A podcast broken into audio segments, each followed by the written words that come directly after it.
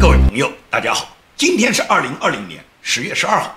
那么进入十月份呢，美国每次大选年在十月份呢，都有这么一个专有的名词，叫十月惊奇。那么十月惊奇现在又发生了什么呢？可以讲十月惊奇啊，它现在已经发生了第二件大事，也就是本来十月惊奇的第一天，十月一号就传来了川普总统被中共病毒击倒的这个消息。也就是十月惊奇，我们得到了第一次这个惊奇的结果。川普总统当时在十月一号那一天，就因为染上了中国病毒被击倒了。那么仅仅一周以后，川普总统就完全康复，回到了白宫，重新回到了他的岗位上。那么川普总统现在正在开足马力，全力的冲刺今年二零二零年的总统竞选。那么第二个惊奇来自于什么呢？第二个惊奇就来自于美国有一个重要的中央情报局的举报人。这个举报人的名字叫艾伦·哈罗·派罗，他呢向美国中央情报局举报什么呢？举报重大的关于奥巴马、拜登和希拉里他们当年为了掩盖海豹突击队六队的死亡的实情，他们呢向伊朗提供了一千五百二十亿美元。那么向伊朗提供那么大的一个资金，目的是什么呢？就是为了掩盖当时美国海豹突击队六队死亡的这个实情。按照这个举报人艾伦就说，所有的证据将会曝光，文件和音频将在本周六全部曝光。那么这个一曝光，那就意味着拜登他今年还竞选什么呢？也就是在他当年他担任副总统的时候，他跟奥巴马和国务卿希拉里他们三个人，他们牺牲美国的利益，他们跟伊朗勾兑，然后给伊朗提供了大量的资金以后，掩盖了美国前线军人死亡的事实。也就是他们为了保住他们自己的秘密，然后他们不惜牺牲美国军人的生命。根据举报人传出来的信息，就说有人付钱给拜登、给奥巴马，以保护本拉登。那么保护本拉登以后，然后再次付钱以后，让本拉登呢转移到了巴基斯坦。那么同时在大选前，那么奥巴马因为掌握了本拉登所有的行踪以后，在大选前呢，奥巴马又决定做掉本拉登，作为他自己一个重要的政绩，然后可以获得连任嘛。伊朗的交易只是赎金而已。本周六下午七点钟呢，所有的文件，包括电子邮件，包括纸质文件，包括音频，全部会展示。也就是美国的十月惊奇啊，产生了一个巨大的对民主党现在来讲是致命的打击的这个情报门。也就是目前来讲，民主党不断地通过他们想动各种脑筋，想把川普挤掉，但是现在已经到了他们自己作茧自缚的时候了。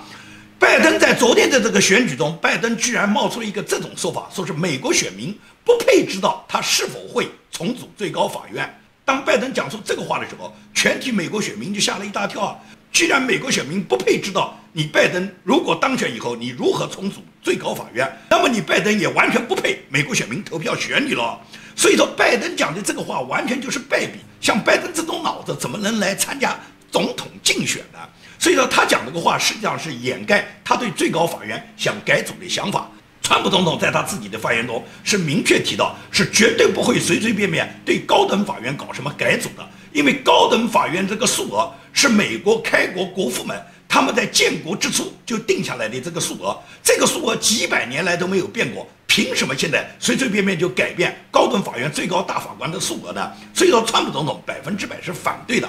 对于高等法院大法官的这个任命，那么金斯伯格大法官在上个月做了奉献啊。金斯伯格大法官他没撑过今年大选，他突然死掉了。那么他死掉，毫无疑问来讲，就给共和党创造了机会，也就是川普总统可以在今年大选前就提名了共和党保守派的大法官巴雷特嘛。巴雷特大法官本人的这个任命和他的这个质询，在今天就会展开。美国最高的这个法律协会啊，就是美国最权威的法律协会，他们在上个礼拜给美国参议院就发表了一封公开信。这份公开信就是对巴雷特大法官他的任职给予了极高的评价，认为他完全有资格、完全有能力，而且是属于非常合格的最高大法官。希望参议院尽快的对他进行任命。因此来讲。巴雷特大法官他的这个质询仪式呢，从今天开始，从本周一到本周四，连续四天都会对他的这个履职呢进行了参议院的国会质询。在质询以后，参议院会在本月下旬。对巴雷特大法官他的任命进行投票表决，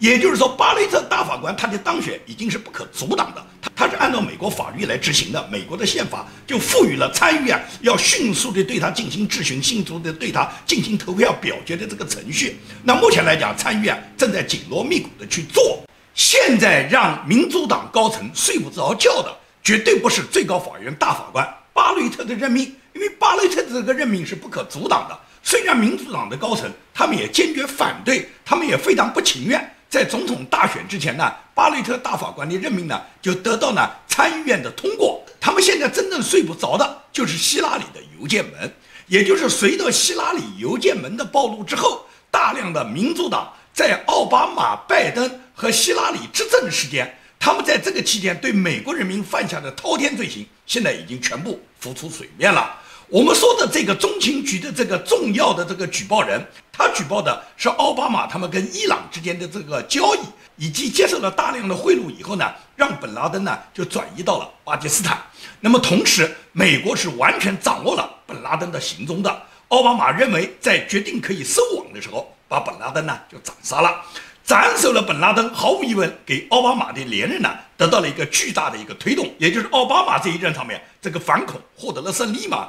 但实际上呢，奥巴马也好，拜登也好，希拉里也好，他们诸多的美国民主党执政时候的高官，目前来讲，因为希拉里的邮件门的暴露以后呢，已经大量的这些事实呢都浮出水面。那么这些事实是无法掩盖民主党在当时执政的时候对美国人民犯下的滔天的罪行的。最典型的希拉里的邮件门有这么几个重要问题，其中二零一一年有一个重要的情报。这个情报呢，是美国民主党里面他们所收到的给希拉里做汇报的这么一个邮件。这个邮件呢，它的题目叫做“拯救我们的经济，应该抛弃台湾”。那么这个邮件里面主要建议什么？是建议奥巴马政府让中共呢就吞并掉台湾，因为中共一直想武统台湾。但是习近平呢，到二零一二年才上任，而这个邮件的发生时间呢是二零一一年，也就是当时中共呢是胡锦涛和温家宝执政到最后那一年。那时候呢，薄熙来和习近平呢，为争夺他们在十八大里面的地位呢，那时候呢，只是在暗中较劲。所以在这个背景下呢，胡锦涛也好，温家宝也好，他们这两个作为他们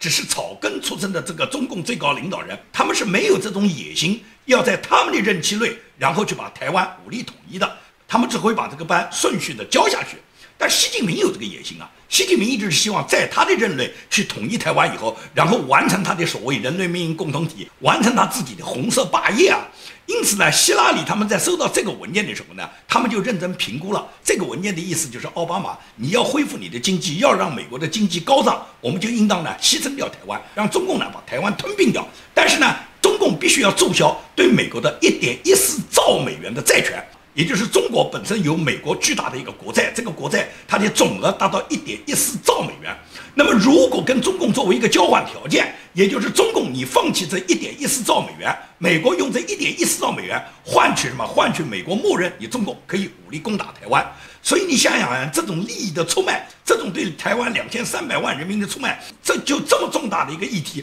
完全是违背美国道德价值观的这种重要事情。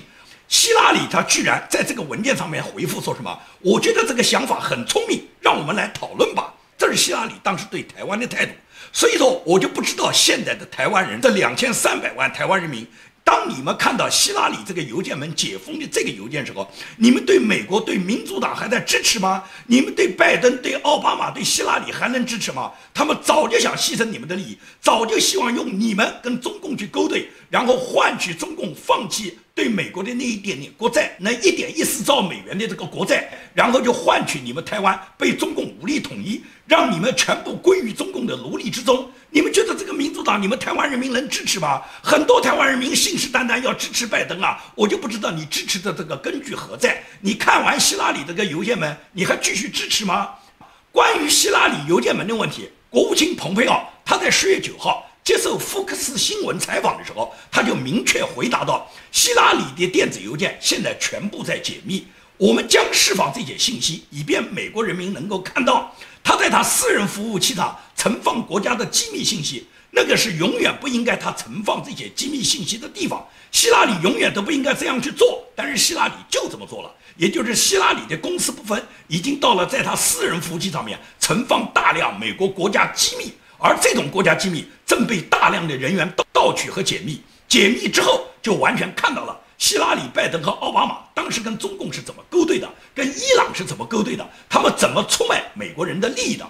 在希拉里的整个邮件门的爆发之后，有很多重大问题，现在全部已经浮出水面了。第一个就是二零一二年，美国驻班加西大使馆美国大使史蒂文和三位美国英雄特工他们被害的这件事情，就是班加西大使馆当时被一百五十多个武装分子在火攻的时候，奥巴马、希拉里和拜登决定是放弃这个大使的，放弃美国大使史蒂文的生命，放弃美国 CIA 三个特工的生命的，也就是任由武装分子不断地进攻美国驻班加西大使馆。七个多小时，大使史蒂文和三个美国 CIA 的特工都没有等来任何一个美国士兵的帮助啊。按道理来讲，美国的响应速度多快啊！别说七个小时啊，七十分钟，美军就可以出现在世界上任何一个角落。更何况七个小时啊，班加西大使馆的附近有大量的美军部队和美军陆战队啊。但是奥巴马、希拉里和拜登就决定见死不救，让班加西大使馆的大使史蒂文和那几个 CIA 的特工让他们死吧，让他们为国家奉献生命吧。也就是美国大使。和几个 CIA 的特工英雄，他们就这样白白的奉献了生命。而这个奉献生命不是武装分子在进攻啊，是希拉里、拜登和奥巴马在牺牲啊。所以这件事情，无论是拜登还是奥巴马还是希拉里，怎么向美国人民交代？他们是一定要被控上法庭的。在整个民主党的这些事里面，包括 Nancy Pelosi，他都是知情者，他都是参与者。所以说，民主党的高层现在没有一个人睡得着。到了二零一六年，他们又炮制出一个通俄门。那么通俄门的真相，在希拉里的邮件解封时候，也全部能够浮出水面了。同时，对于二零一九年福林将军的陷害案，在希拉里的邮件中也披露得非常仔细。至于我们中国人所了解的二零一二年王立军的投奔美国大使馆案和陈光诚在美国大使馆里面被美国人送到北京的医院里面这两个知名的历史事件，在希拉里的邮件门里面全部显露，也就是美国高层当时怎么做的。王立军当时投诚成都大使馆的时候，美国的情报界是异常的兴奋的。中央情报局根据他们的调查，都认定王立军是携带了大量的重要的情报的。因为你要知道，王立军这个人特别喜欢监听，薄熙来这个人特别喜欢监听。薄熙来购买了大量的这个世界上最高端的监听设备，他监听的这个范围上至国家最高领导人胡锦涛、温家宝，下至中央政治局的委员、中央政治局的常委，可以讲薄熙来全部在监听他们。而执行这个任务的就是王立军，也就是王立军实际上掌握的比薄熙来掌握的材料还要多。有些信息、有些秘密，王立军是不向薄熙来汇报的，而是他自己独自掌握的。王立军这个人是个有怪癖的人，我在过去的节目里面多次谈过王立军。王立军这个人不好色，也不贪财。王立军喜欢每天晚上坐在那个尸体房里面在解剖尸体，他是一个非常变态的人。他特别喜欢监听，他一个人坐在那个监听室里面，戴着耳机，他可以听几个小时。全神贯注，一丝一毫的蛛丝马迹，他都把它记录下来。所以说，王立军他是掌握着大量的中共顶级的各种党内和国家里面的重大机密的。王立军投诚的时候是带了大量的机密文件去的，美国中情局和美国的军方都非常有兴趣。但是奥巴马、希拉里和拜登他们不愿意接纳王立军，因为他们知道。一旦接纳了王立军，虽然对美国国家有利，可以掌握大量的情报，可以对中共所有的高层对他们的各种秘密和细节能够有一个深入的、全面的、具体的了解。但是了解这些秘密，无非就是要推翻共产党，无非就是铲除共产党有用啊。如果不铲除共产党，如果跟共产党合作呢？如果为了保全共产党现在高级领导人，他们跟民主党这些高层的勾兑，然后保全这个政权，那就牺牲王立军好了。所以说，他们把王立军。定为是共产党内部的一个腐败案件，他不过是一个腐败下属，企图以自己掌握的一些机密要挟他的领导，然后向美国投诚。这件事情是他们自己内部的事情，我们不要管。所以说，希拉里、拜登和奥巴马当时就决定把王立军交给中共，让他自己走出成都大使馆，是死是活，美国人管不了。那么，王立军作为共产党的一个酷吏，他获得这么一个结果，这么一个下场，是他活该。他无非是投诚美国，想偷鸡一把，没有成功。那是王立军他自己本身，他本人个人作恶多端，他被共产党枪毙也好，被共产党判个十几年也好，都是他自己咎由自取。对王立军没有什么好可惜的，无非是美国失去了一个重要的掌握各种军事情报、掌握各种重大机密的一个机会。那美国人愿意放弃，尤其是奥巴马、希拉里和拜登，他们当时愿意放弃，这没办法，他们掌握着这个政权，他们是美国人民选举的总统，他们有权利这样去做，无非是今天他们对不起美国人民的选择，但是在陈光诚的问题上就对不起了。陈光诚是一个盲人律师，他是一个人权战斗者，他是一个用他自己一个盲人的一己之力，不断地为市民普法，同时他抵抗着中共这个强权。所以说，陈光诚长期被当地政府关押在他山东的东市古村。那么陈光诚在长期被禁锢的这个过程中，遭到了很多非人的待遇，也就是中共的这些红卫兵啊、这些村民啊、这些保卫共产党的这些无耻的打手啊，他们每天在陈光诚家周围，就跟现在大量的人员在我家周围，在傅西秋牧师家周围的这些所有海外的红卫兵包围我们家里面的这种喧嚣的情况一样。陈光诚每天就生活在这个状态中。那么直到有一天，国内的名人人士，北京的郭玉闪和我们南京的珍珠。他们两个人通过他们自己大胆设计的一个行动，既很有智慧，又同时非常的冒险。那么在这个行动中，最终珍珠和郭玉闪成功了，也就是把陈光诚从他家里面营救出了山东，最终把他送入了北京美国驻北京大使馆。本来陈光诚到了北京大使馆，可以讲完全是松了一口气嘛。那美国人肯定应当保护陈光诚嘛。陈光诚也觉得到了北京，美国驻北京大使馆肯定是安全了嘛。所以说，陈光诚在惊魂未定的时候，美国大使馆决定抛弃他了。因为希拉里的邮件门里面已经完全反映出，当时希拉里、拜登和奥巴马商量以后，决定对陈光诚的处置方法就参照对王立军的处置方法一样，把陈光诚交给中国共产党，共产党想怎么处理就怎么处理。所以说，他们欺骗美国国会。欺骗美国的这个舆论，同时呢，他们告诉共产党，你们接受陈光诚这边呢，他们欺骗陈光诚，说送他到医院里面去治病，并且美国的官员会随时陪护在他的身边。陈光诚没办法，作为陈光诚是个盲人，他没有选择权，他留在北京，美国驻北京大使馆，他要听命于北京大使馆的处置，北京大使馆要他出去。你说他不想出去，他就能不出去吗？那么只是他们骗陈光诚说我们美国人会保护你，我们会和你在一起。那么陈光诚有这么一丝安慰，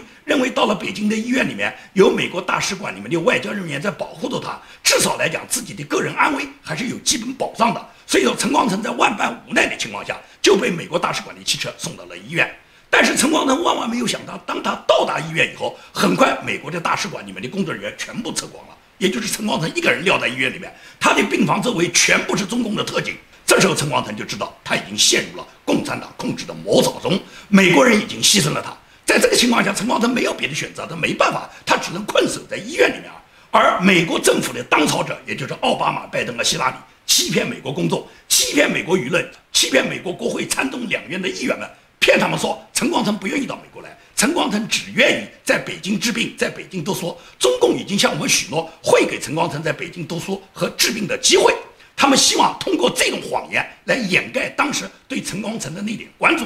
那么最最关键的时候是谁救了陈光诚？今天很多人在网络上到处传送的陈光诚的这个历险记、那个历险记，事实是什么？事实是美国国会众议员，也就是史密斯。史密斯是中国行政当局委员会主席，史密斯全力要营救陈光诚。史密斯他怎么知道陈光诚的状况的？那就来自于傅西秋牧师。因为傅西秋牧师也是山东人，跟陈光诚是同乡，他早就通过国内的这些营救组织跟陈光诚建立了直接联系。他本人有陈光诚电话的号码，所以说史密斯医院就提出要议会对陈光诚问题进行听证。因此，就在陈光诚他困在北京医院的中国是夜里面，但美国是白天啊，也就是美国的那天白天，正好是议会所有的议员们在议会大厅里面讨论陈光诚事件的一个听证会。在这个听证会上面。史密斯议员要求傅西秋牧师当庭作证。那么傅西秋牧师在当庭作证时候，是向广大议员汇报了，就是说根据他了解，陈光诚是非常希望到美国来的。那么议员们很难相信傅西秋讲的话，因为美国总统奥巴马、副总统拜登，包括国务卿希拉里，他们都说过了，陈光诚不要来。那你仅仅你傅西秋牧师，你一个人讲说他要来，你有什么根据呢？所以说议员们是半信半疑的。就在这个最关键的时候。也就是那天，美国的白天的这个议会大厅里面的听证会上面，北京呢已经是夜里面。史密斯议员要求夫妻就牧师，你能不能当着大家的面给陈光诚打个电话，能把这个电话接通？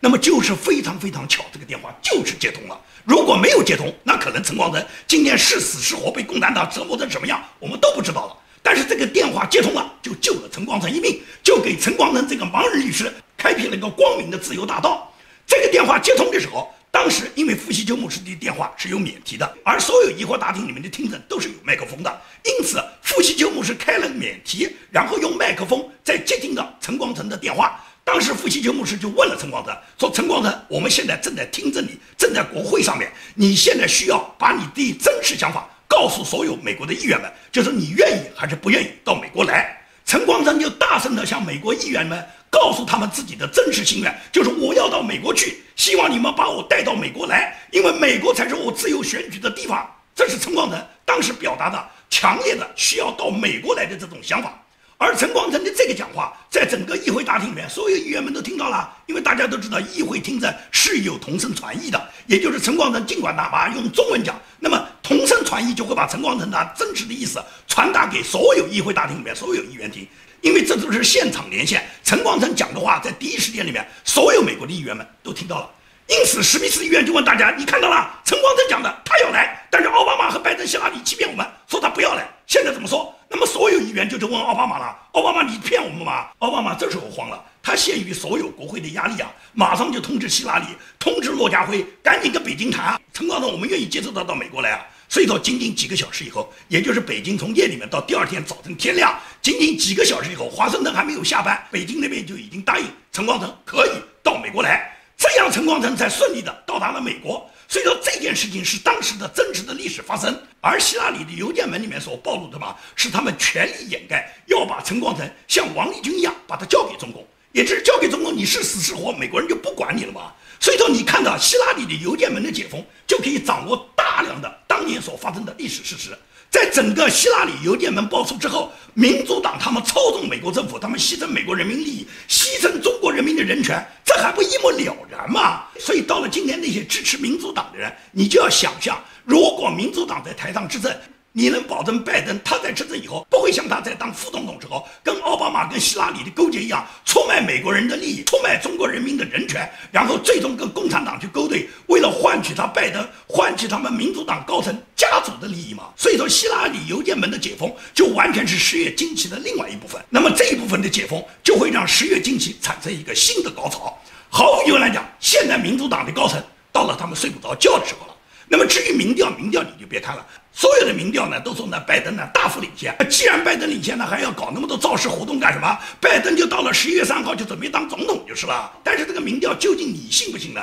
不管你信不信，拜登是信的，川普也信。川普信，川普就不愿意他在民调上落后，所以川普他从今年开始，十月十二号开始，川普就会马不停蹄的走访那几个摇摆州，就比方说佛罗里达州、宾夕法尼亚州、爱奥华州。那么这几个州，川普是希望。当地选民争取对他更大的支持，因为不管川普他是真相信民调还是假相信民调，我情愿川普相信。川普认为自己现在选情不够好，川普在更加努力。而拜登，我认为他更加相信，因为他更加相信，他就认为他肯定当选了，就就跟二零一六年希拉里认为一样，希拉里认为他肯定当选了，所以希拉里就做了他马上入主白宫的白宫梦。那么最终的结果，我们大家知道，它是一整黄粱。所以说，现在美国的大选已经到了最后阶段，在这个冲刺阶段，我觉得所有的选民你都要看清民主党是怎么表演的，川普总统是怎么执政的。我们现在只能选择一个对美国人民负责、能够回归美国的传统价值观、能够制造美国再次伟大的人物来率领着美国人民乘风破浪，永远向前。